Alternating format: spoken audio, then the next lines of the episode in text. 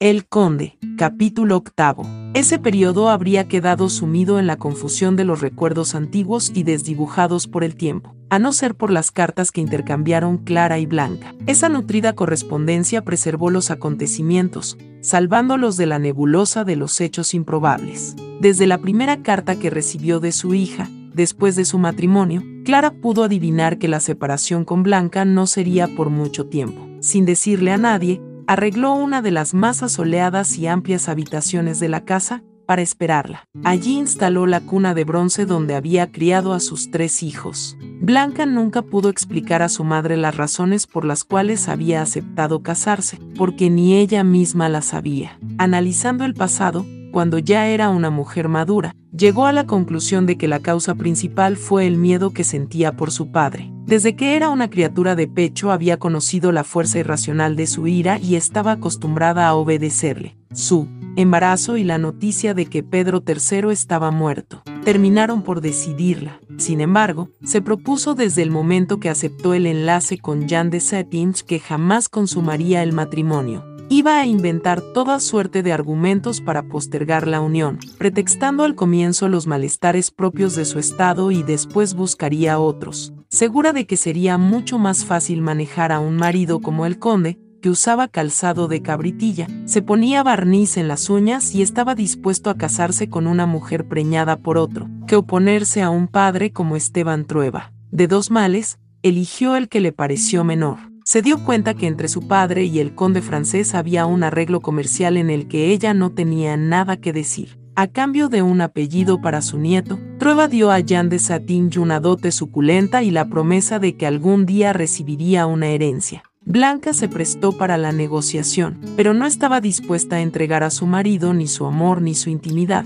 porque seguía amando a Pedro III García, más por la fuerza del hábito, que por la esperanza de volverlo a ver. Blanca y su flamante marido pasaron la primera noche de casados en la cámara nupcial del mejor hotel de la capital que Trueba hizo llenar de flores para hacerse perdonar por su hija el rosario de violencias con que la había castigado en los últimos meses. Para su sorpresa, Blanca no tuvo necesidad de fingir una jaqueca, porque una vez que se encontraron solos, Jan abandonó el papel de novio que le daba besitos en el cuello y elegía los mejores langostinos para dárselos en la boca, y pareció olvidar por completo sus seductores modales de galán del cine mudo, para transformarse en el hermano que había sido para ella en los paseos del campo, cuando iban a merendar sobre la hierba con la máquina fotográfica y los libros en francés. Jan entró al baño, donde se demoró tanto que cuando reapareció en la habitación blanca estaba medio dormida. Creyó estar soñando al ver que su marido se había cambiado el traje de matrimonio por un pijama de seda negra y un batín de terciopelo pompeyano. Se había puesto una red para sujetar el impecable ondulado de su peinado y olía intensamente a colonia inglesa. No parecía tener ninguna impaciencia amatoria. Se sentó a su lado en la cama y le acarició la mejilla con el mismo gesto un poco burlón que ella había visto en otras ocasiones, y luego procedió a explicar, en su relamido español desprovisto de R's, que no tenía ninguna inclinación especial por el matrimonio, puesto que era un hombre enamorado solamente de las artes, las letras y las curiosidades científicas, y que, por lo tanto, no intentaba molestarla con requerimientos de marido, de modo que podrían vivir juntos, pero no revueltos, en perfecta armonía y buena educación. Aliviada, Blanca le tiró los brazos al cuello y lo besó en ambas mejillas. Gracias, Jan, exclamó. No hay de qué, replicó él cortésmente. Se acomodaron en la gran cama de falso estilo imperio, comentando los pormenores de la fiesta y haciendo planes para su vida futura. ¿No te interesa saber quién es el padre de mi hijo? preguntó Blanca. Yo lo soy, respondió Jan besándola en la frente. Se durmieron cada uno para su lado, dándose la espalda. A las 5 de la mañana Blanca despertó con el estómago revuelto debido al olor dulzón de las flores con que Esteban Trueba había decorado la cámara nupcial. Jan de Satins la acompañó al baño, le sostuvo la frente mientras se doblaba sobre el excusado, la ayudó a acostarse y sacó las flores al pasillo. Después se quedó desvelado el resto de la noche leyendo la filosofía del tocador, del marqués de Sade, mientras Blanca suspiraba entre sueños que era estupendo estar casada con un intelectual. Al día siguiente Jan fue al banco a cambiar un cheque de su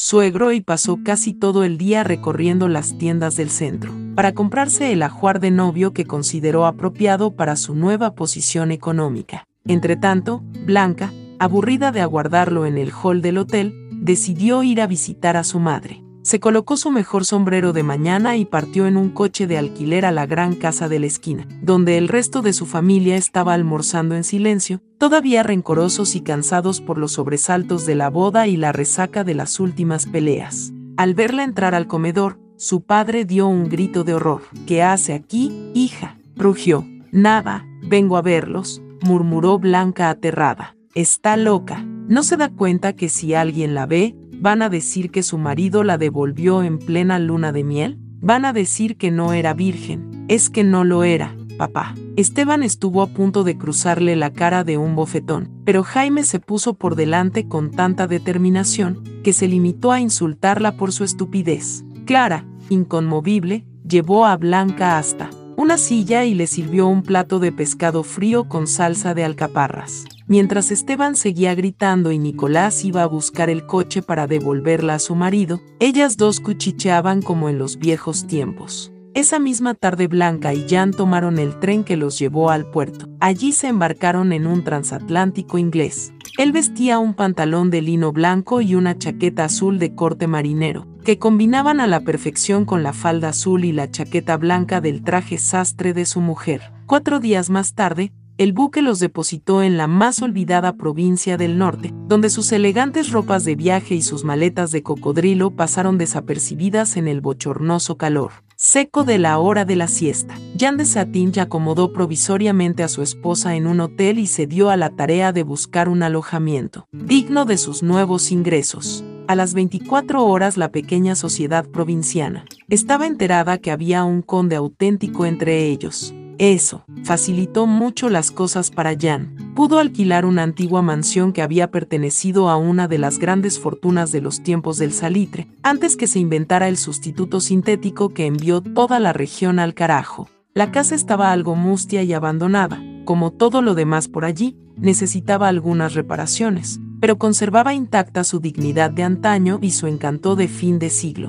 El conde la decoró a su gusto, con un refinamiento equívoco y decadente que sorprendió a Blanca, acostumbrada a la vida de campo y a la sobriedad clásica de su padre. Jan colocó sospechosos jarrones de porcelana china que en lugar de flores contenían plumas teñidas de avestruz, cortinas de damasco con drapeados y borlas, almohadones con flecos y pompones, muebles de todos los estilos, arrimos dorados, biombos y unas increíbles lámparas de pie, sostenidas por estatuas de losa representando negros abisinios en tamaño natural, semidesnudos, pero con babuchas y turbantes. La casa siempre estaba con las cortinas corridas, en una tenue penumbra que lograba detener la luz implacable del desierto. En los rincones Jan puso pebeteros orientales donde quemaba hierbas perfumadas y palitos de incienso que al comienzo le revolvían el estómago a Blanca, pero pronto se acostumbró. Contrató varios indios para su servicio, además de una gorda monumental que hacía el oficio de la cocina, a quien entrenó para preparar las salsas muy aliñadas que a él le gustaban, y una mucama coja y analfabeta para atender a Blanca. A todos puso vistosos uniformes de opereta, pero no pudo ponerle zapatos, porque estaban habituados a andar descalzos y no los resistían. Blanca se sentía incómoda en esa casa y tenía desconfianza de los indios inmutables que la servían,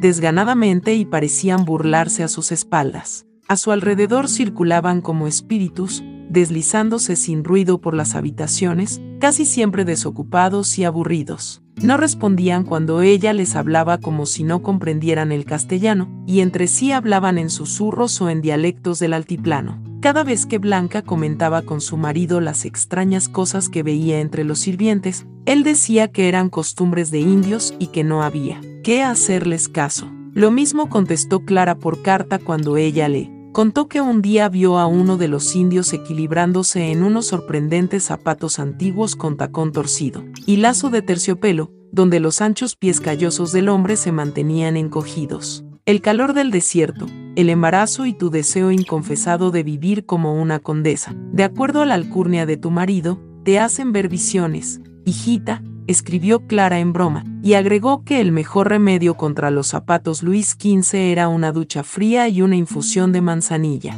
Otra vez Blanca encontró en su plato una pequeña lagartija muerta que estuvo a punto de llevarse a la boca. Apenas se repuso del susto y consiguió sacar la voz. Llamó a gritos a la cocinera y le señaló el plato con un dedo tembloroso. La cocinera se aproximó bamboleando su inmensidad de grasa y sus trenzas negras, y tomó el plato sin comentarios. Pero en el momento de volverse, Blanca creyó sorprender un guiño de complicidad entre su marido y la india. Esa noche se quedó, despierta hasta muy tarde, pensando en lo que había visto, hasta que al amanecer llegó a la conclusión de que lo había imaginado. Su madre tenía razón, el calor y el embarazo la estaban trastornando. Los cuartos más apartados de la casa fueron destinados a la manía de Jan por la fotografía. Allí instaló sus lámparas, sus trípodes, sus máquinas. Rogó a Blanca que no entrara jamás sin autorización a lo que bautizó el laboratorio, porque, según explicó, se podían velar las placas con la luz natural. Puso llave a la puerta y andaba con ella colgando de una leontina de oro,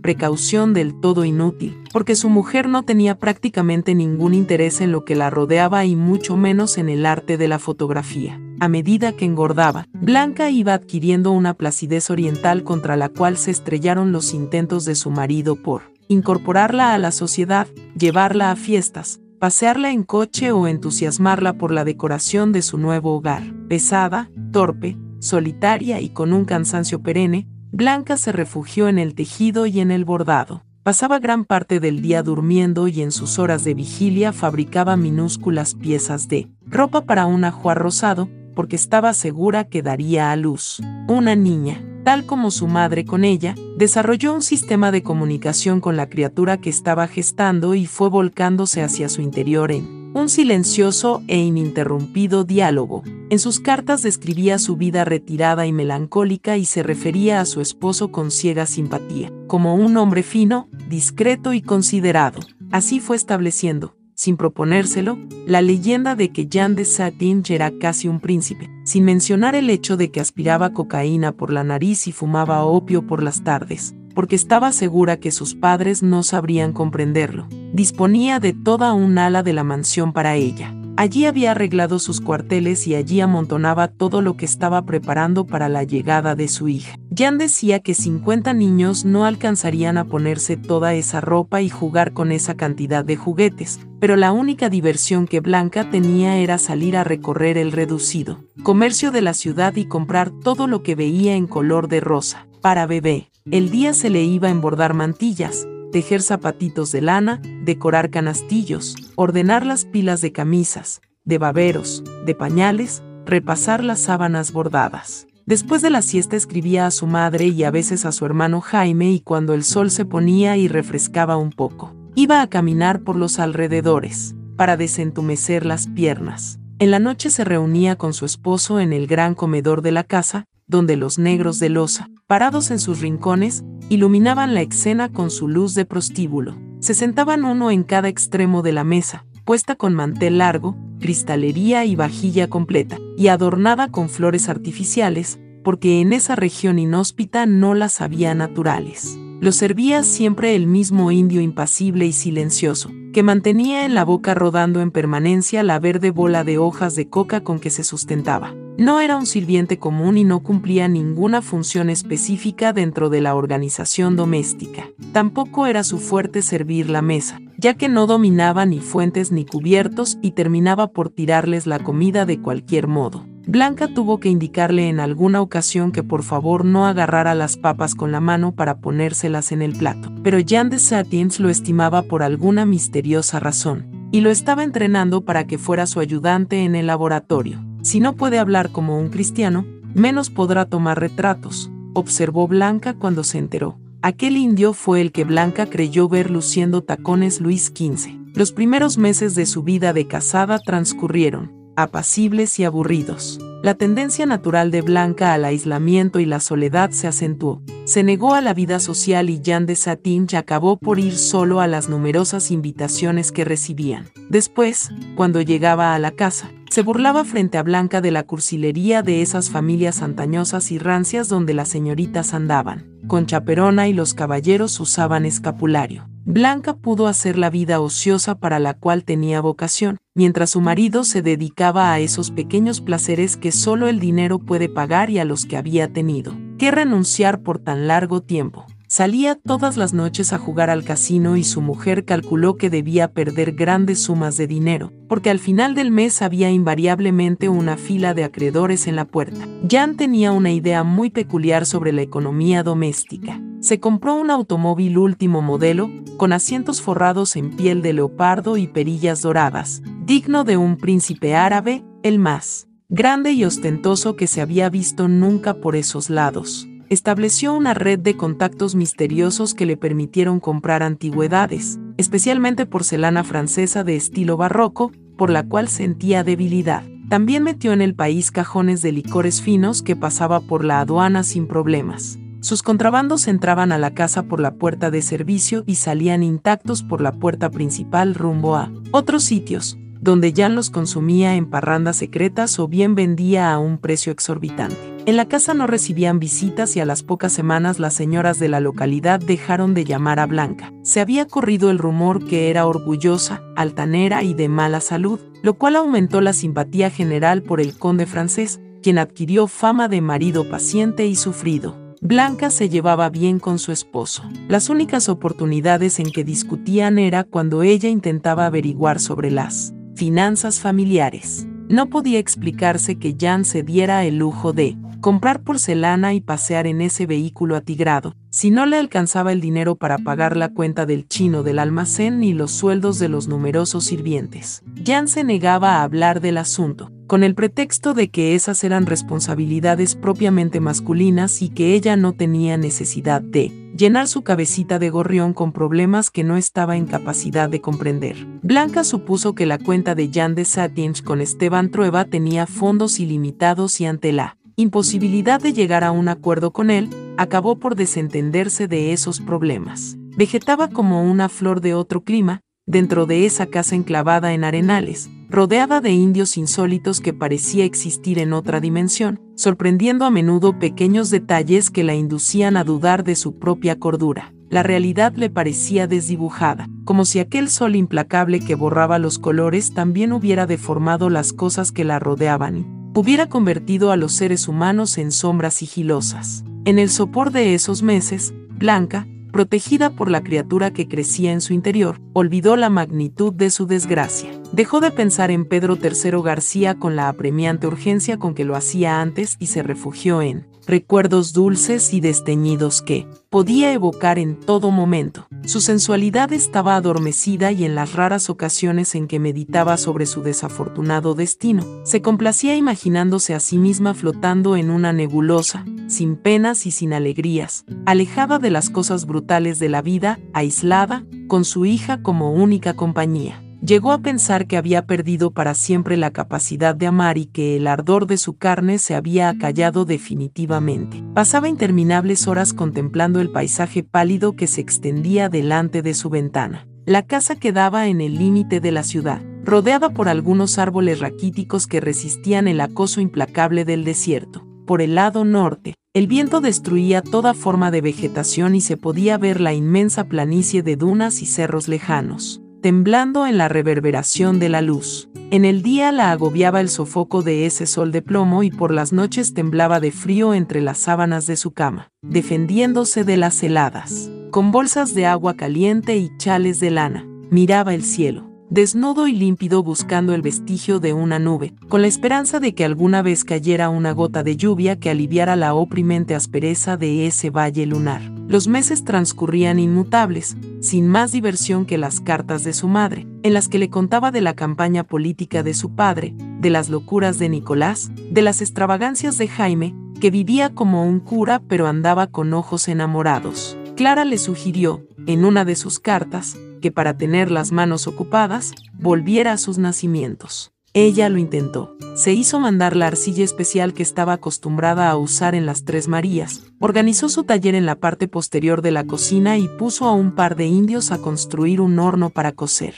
las figuras de cerámica. Pero Jean de Satin se burlaba de su afán artístico, diciendo que si era para mantener las manos ocupadas, mejor tejía botines y aprendía a hacer pastelitos de hojaldre. Ella terminó por abandonar su trabajo, no tanto por los sarcasmos de su marido, sino porque le resultó imposible competir con la alfarería antigua de los indios. Jan había organizado su negocio con la misma tenacidad que antes empleó en el asunto de las chinchillas, pero con más éxito. Aparte de un sacerdote alemán que llevaba 30 años recorriendo la región para desenterrar el pasado de los incas, nadie más se había preocupado de esas reliquias, por considerarlas carentes de valor comercial. El gobierno prohibía el tráfico de antigüedades indígenas y había entregado una concesión general al cura, quien estaba autorizado para requisar las piezas y llevarlas al museo. Ya las vio por primera vez en las polvorientas vitrinas del museo. Pasó dos días con el alemán,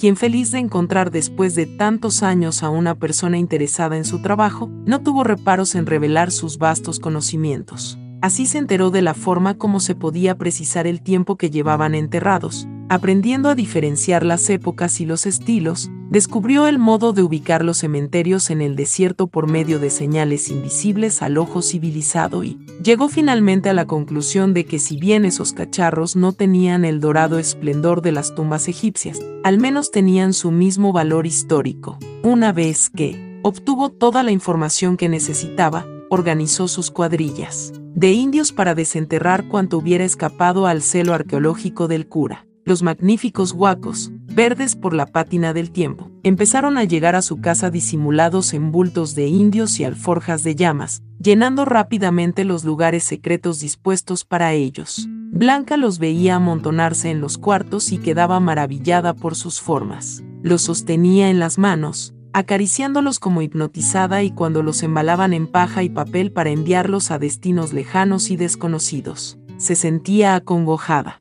Esa alfarería le parecía demasiado hermosa. Sentía que los monstruos de sus nacimientos no podían estar bajo el mismo techo que los huacos, y por eso, más que por ninguna otra razón, abandonó su taller. El negocio de las gredas indígenas era secreto, puesto que eran patrimonio histórico de la nación. Trabajaban para Jan de Satinj varias cuadrillas de indios que habían llegado allí deslizándose, clandestinamente por los intrincados pasos de la frontera. No tenían, Documentos que los acreditaran como seres humanos eran silenciosos, toscos e impenetrables. Cada vez que Blanca preguntaba de dónde salían esos seres que aparecían súbitamente en su patio, le respondían que eran primos del que servía la mesa, y en efecto, todos se parecían. No duraban mucho en la casa. La mayor parte del tiempo estaban en el desierto, sin más equipaje que una pala para excavar la arena y una bola de coca en la boca para mantenerse vivos. A veces tenían la suerte de encontrar las ruinas semienterradas en un pueblo de los incas y en poco tiempo. Llenaban las bodegas de la casa con lo que robaban en sus excavaciones. La búsqueda, transporte y comercialización de esta mercadería se hacía en forma tan cautelosa, que Blanca no tuvo la menor duda de que había algo ilegal detrás de las actividades de su marido. Jan le explicó que el gobierno era muy susceptible respecto a los cántaros mugrientos y los míseros collares de piedrecitas del desierto y que para evitar tramitaciones eternas de la burocracia oficial, prefería negociarlos a su modo. Los sacaba del país en cajas selladas con etiquetas de manzanas, gracias a la complicidad interesada de algunos inspectores de la aduana. Todo eso a Blanca la tenía sin cuidado. Solo la preocupaba el asunto de las momias estaba familiarizada con los muertos, porque había pasado toda su vida en estrecho contacto con ellos a través de la mesa de tres patas, donde su madre los invocaba. Estaba acostumbrada a ver sus siluetas transparentes paseando por los corredores de la casa de sus padres, metiendo ruido en los roperos y apareciendo en los sueños para pronosticar desgracias o los premios de la lotería. Pero las momias eran diferentes. Esos seres encogidos, envueltos en trapos que se deshacían en hilachas polvorientas, con sus cabezas descarnadas y amarillas, sus manitas arrugadas, sus párpados cosidos, sus pelos ralos en la nuca, sus eternas y terribles sonrisas sin labios, su olor a rancio y ese aire triste y pobretón de los cadáveres antiguos, le revolvían el alma. Eran escasas. Muy rara vez llegaban los indios con alguna. Lentos e inmutables, aparecían por la casa cargando una gran vasija sellada. de barro cocido.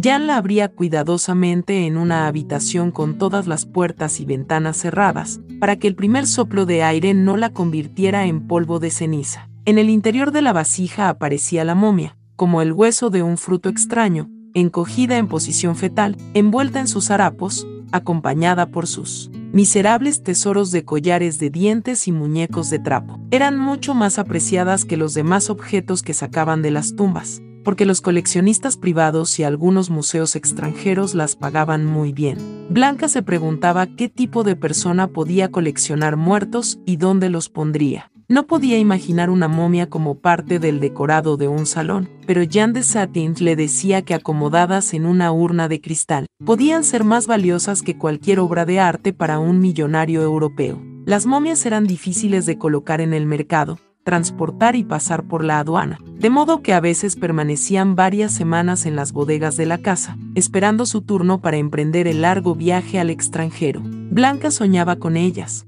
tenía alucinaciones, creía verlas andar por los corredores en la punta de los pies, pequeñas como gnomos solapados y furtivos. Cerraba la puerta de su habitación, metía la cabeza debajo de las sábanas y pasaba horas así, temblando, rezando y llamando a su madre con la fuerza del pensamiento. Se lo contó a Clara en sus cartas y ésta respondió que no debía temer a los muertos, sino a los vivos, porque a pesar de su mala fama, nunca se supo que las momias atacaran a nadie. Por el contrario, eran de naturaleza más bien tímida. Fortalecida por los consejos de su madre, Blanca decidió espiarlas. Las esperaba silenciosamente, vigilando por la puerta entreabierta de su habitación. Pronto tuvo la certeza de que se paseaban por la casa, arrastrando sus patitas infantiles por las alfombras, cuchicheando como escolares, empujándose, pasando todas las noches en pequeños grupos de dos o tres, siempre en dirección al laboratorio fotográfico de Jean de Setting. A veces creía oír unos gemidos lejanos de ultratumba y sufría arrebatos incontrolables de terror.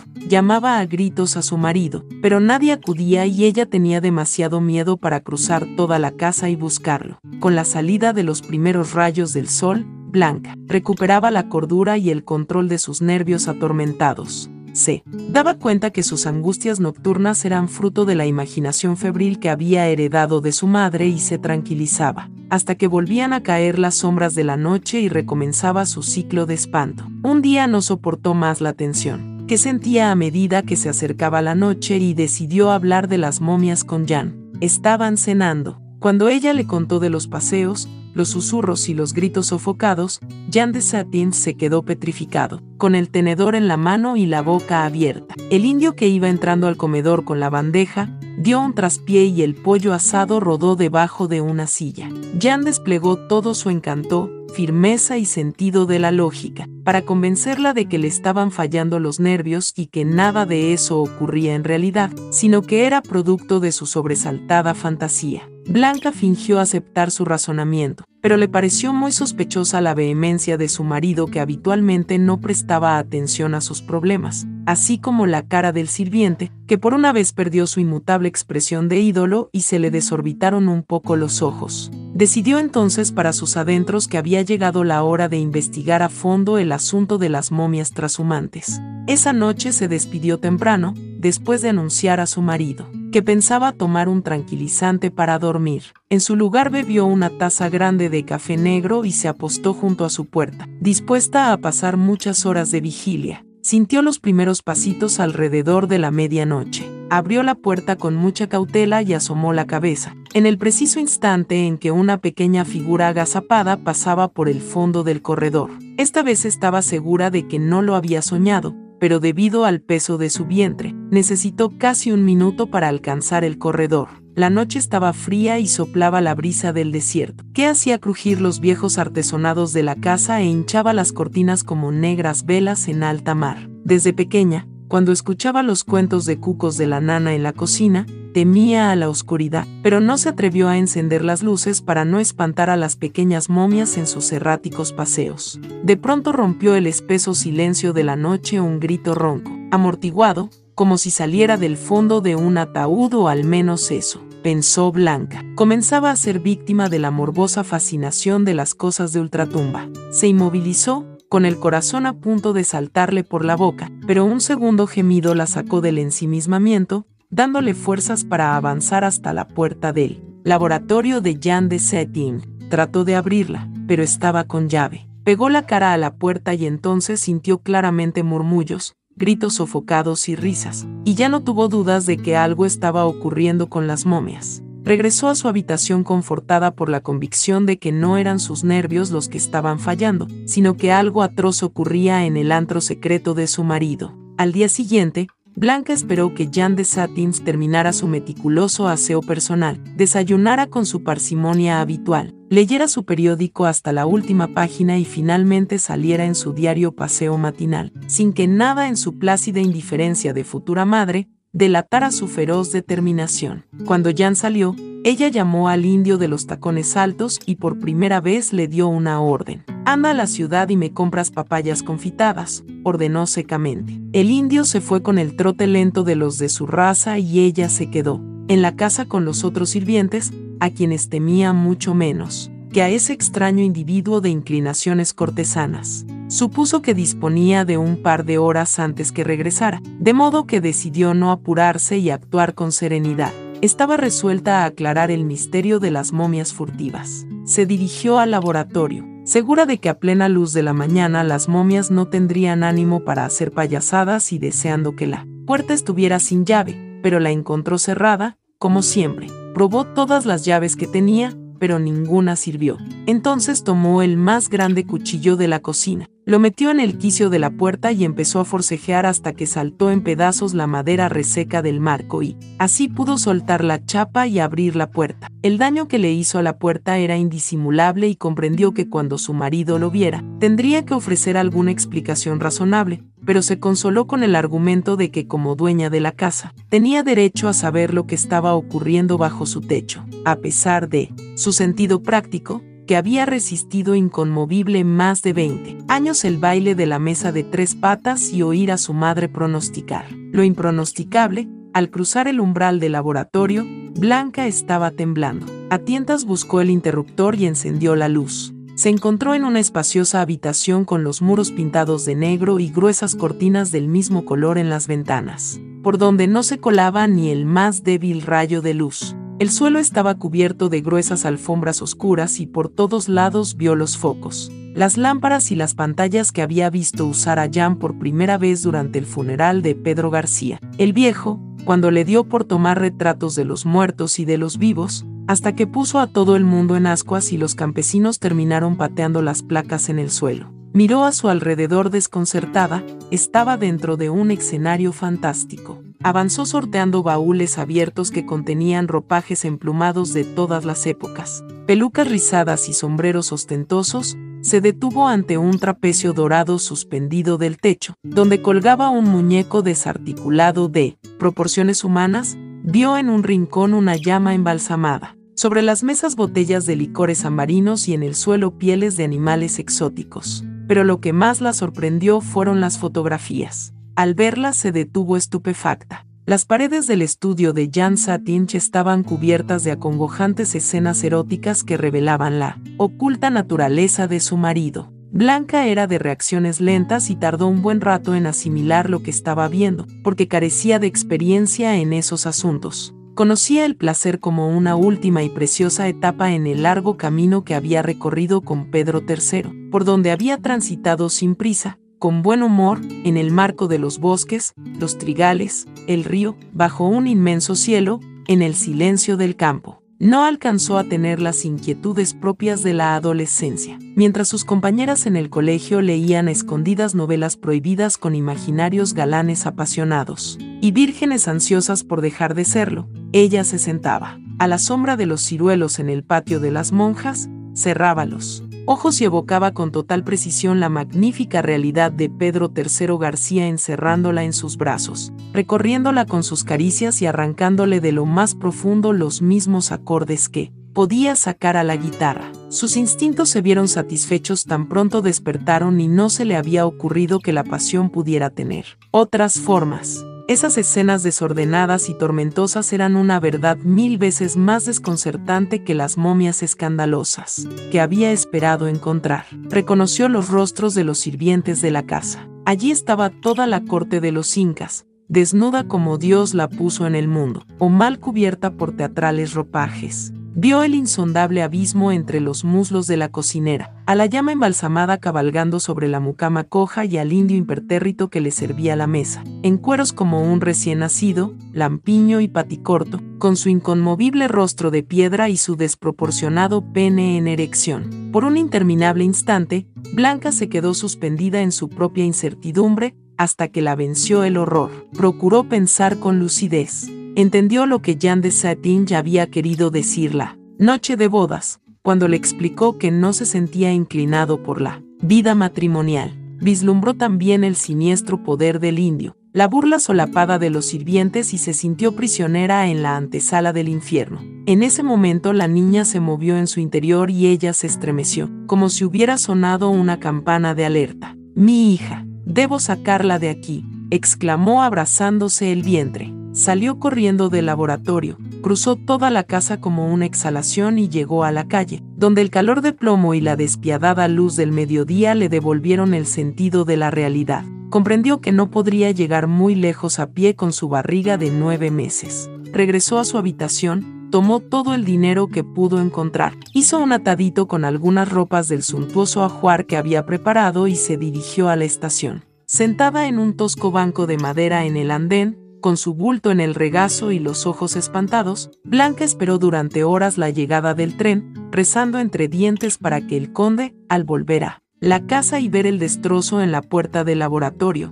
no la buscara, hasta dar con ella y obligarla a entrar en el maléfico reino de los incas, para que se apresurara el ferrocarril y por una vez cumpliera su horario, para que pudiera llegar a la casa de sus padres antes que la criatura que le estrujaba las entrañas y le pateaba las costillas anunciara su venida al mundo, para que le alcanzaran las fuerzas para ese viaje de dos días sin descanso y para que su deseo de vivir fuera más poderoso que esa terrible desolación que comenzaba a embargarla. Apretó los dientes y esperó,